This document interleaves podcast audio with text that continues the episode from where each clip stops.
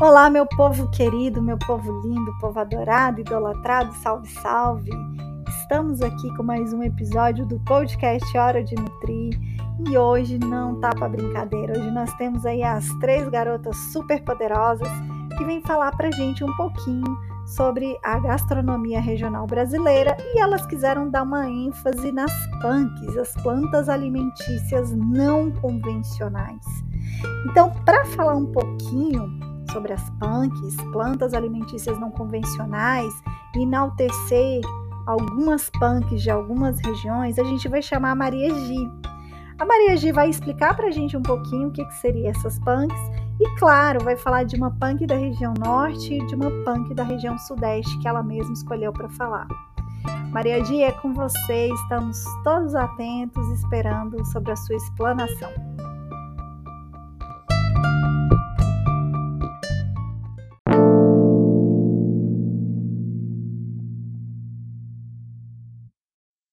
Olá! Hoje irei falar um pouquinho sobre a punk batataria da região norte e da Hora Pronoves da região sudeste. Antes de tudo, vamos saber o que é punks? É a sigla de plantas alimentícias não convencionais. Isso quer dizer que são plantas comestíveis, nutritivas, mas que por falta de conhecimento não costumamos incluí-las em nossa alimentação. Seria interessante procurar saber quais punks existem na sua região é bom conhecê-las, principalmente nesse cenário de pandemia e de crise em que estamos passando. Em particular, a população mais vulnerável que está cada vez mais nesse contexto de insegurança alimentar. Na realidade, sempre tivemos no Brasil essa questão da insegurança. Mesmo com enorme diversidade, a fome ainda é crescente. E as punks são alternativas bem nutritivas e saudáveis que ajuda a fortalecer o sistema imunológico e a prevenir doenças causadas pelas deficiências nutricionais. Então, vamos lá? Vou começar falando sobre o tubérculo da região norte, de nome científico Calathea lutea e de nome popular batata ariá. Suas raízes apresentam um formato semelhante ao da batata inglesa, sendo consumida cozida podendo ser um componente para saladas, maioneses e pratos produzidos à base de verduras e carnes. O seu sabor lembra o de milho cozido. Tem textura crocante, sendo essa característica, em geral, agradável aos consumidores. Ela apresenta altos níveis de aminoácidos, principalmente os essenciais como lisina e metionina.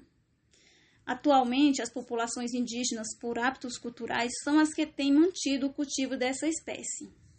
Já a punk da região sudeste tem seu nome científico de Perischia aculeata e de nome popular Ora pronobis. Acredito que seja uma das hortaliças mais conhecida pela população. É uma trepadeira com folhas grossas, saborosas e suculentas e o seu consumo é disseminado em Minas Gerais especialmente. Por seu alto teor proteico, rico em fibras, em ferro, dentre outros minerais. Ela pode ser consumida refogada, em sopa, mistos, mexidos, omelete, dentre outros, né? E por último, te convido a experimentar alguma dessas plantas, né? Seria uma mudança saudável, barata e eficiente. Porém, antes de consumir uma punk, é importante certificar de que se trata realmente de uma planta comestível. Além disso, cada uma possui um tipo de pré-preparo. É, e agora, como vocês já sabem o que são punks, vamos aproveitar ao máximo a enorme variedade que a natureza nos oferece. É isso, um abraço e até a próxima.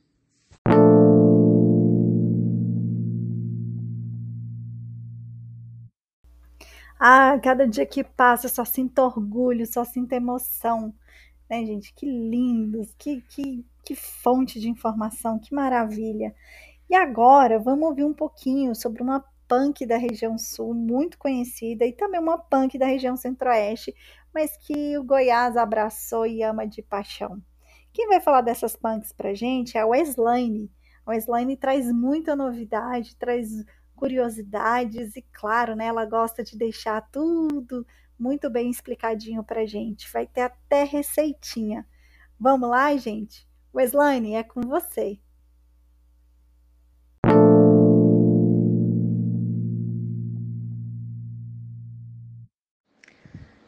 Eu vou falar um pouco da punk dente de leão. Seu nome popular é Radique Bravo, Radique do Mato entre outros. Características gerais: planta originária da Europa, presente em todos os continentes por distribuição antrópica. É considerada uma planta daninha, muito frequente no sul do Brasil, presente em pastagens, hortas, jardins e lavouras. Na medicina, apresenta características antirreumáticas e diuréticas, entre outras. Características nutricionais. Apresenta o rico teor em ferro, potássio, zinco, vitaminas A, B, C e D. Dentre as substâncias extraídas dessa planta, destacam-se os derivados de terpenos, esteróis, pectina, carotenoides, flavonoides, entre outros. Sua riqueza em zinco confere-lhe ação contra os radicais livres. No uso culinário, suas folhas levemente amargas e tenras são indicadas para saladas e refogados. As folhas podem ser usadas para fazer suco verde. Uma observação: não descartar a água do cozimento das folhas, pois as mesmas podem ser consumidas em forma de suco gelado ou liquidificado com outra fruta. E aqui vai uma receitinha de esfirra de batata doce e dente de leão. Na massa, coloque 200 gramas de batata doce cozida, 2 xícaras de farinha de trigo, 1 colher rasa de sal. Recheio: 2 maços de folhas de dente de leão, 200 gramas de carne moída, um tomate, uma cebola e um dente de alho, 2 colheres de óleo, sal, pimenta e temperos a gosto. Preparo da massa: triturar bem a batata cozida, misturar os demais ingredientes e amassar bem até que fique lisa e homogênea reservar na geladeira. O recheio: dourar a cebola e o alho com azeite, adicionar a carne e o tomate e fritar bem. Picar as folhas de dente de leão, juntando o refogado, temperando a gosto. Abrir a massa, rechear e fechar com um garfo ou a mão, modelando as esfirras. Asse até ficar dourado. Agora é a vez da punk taioba, também com o nome popular orelha de elefante.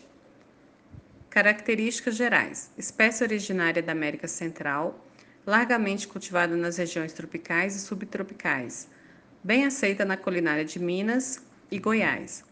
A fibra alimentar é um dos principais constituintes da folha da taioba, que, por não ser digeridas pelas enzimas intestinais, pode alcançar o intestino grosso quase intacta ou sofrer algum grau de fermentação pela microbiota intestinal.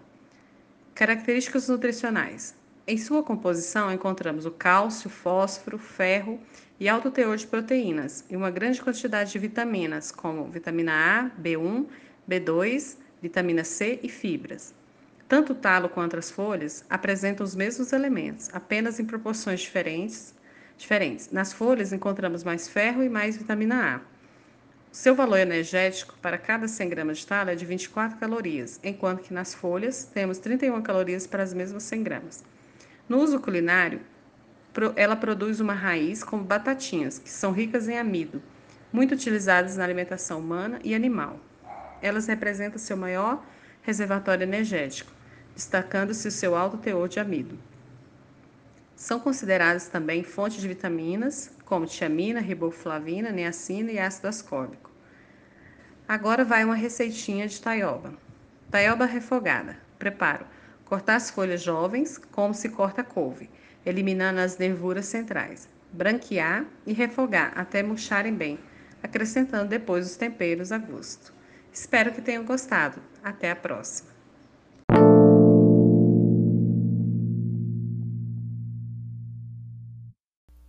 E agora, nosso raio de sol, nossa representante, essa coisa linda, maravilhosa, vem fechar o episódio desse podcast. E quem vai falar com a gente agora é a Iaponira, que escolheu falar sobre uma punk da região Nordeste. Iaponira fecha com chave de ouro, porque o Nordeste é tudo de bom, é tudo de maravilhoso. E fala pra gente sobre a punk que você escolheu para encerrar esse episódio de uma forma muito linda e maravilhosa.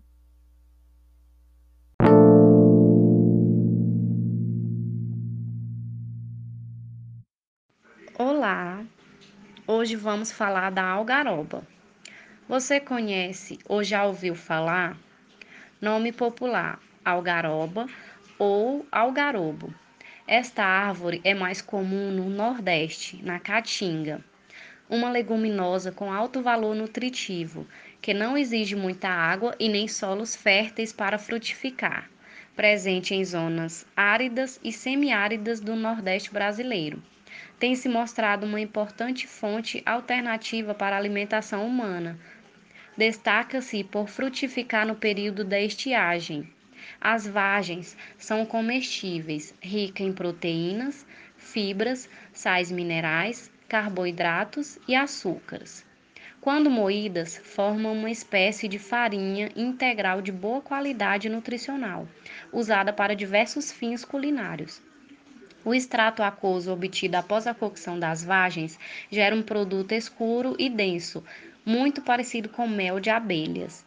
As vagens, batidas e torradas, são utilizadas no preparo de uma bebida que substitui o café, sendo comum a utilização desses produtos por populações rurais. As flores são consideradas malíferas, que contribuem para a produção de mel no período seco. A algarobeira é uma das plantas que poderão contribuir para o reflorestamento, alimentação de rebanhos, e produção de móveis e estacas. A algaroba possibilita um leque muito amplo de oportunidades. Por isso ela é conhecida como planta mágica do Nordeste.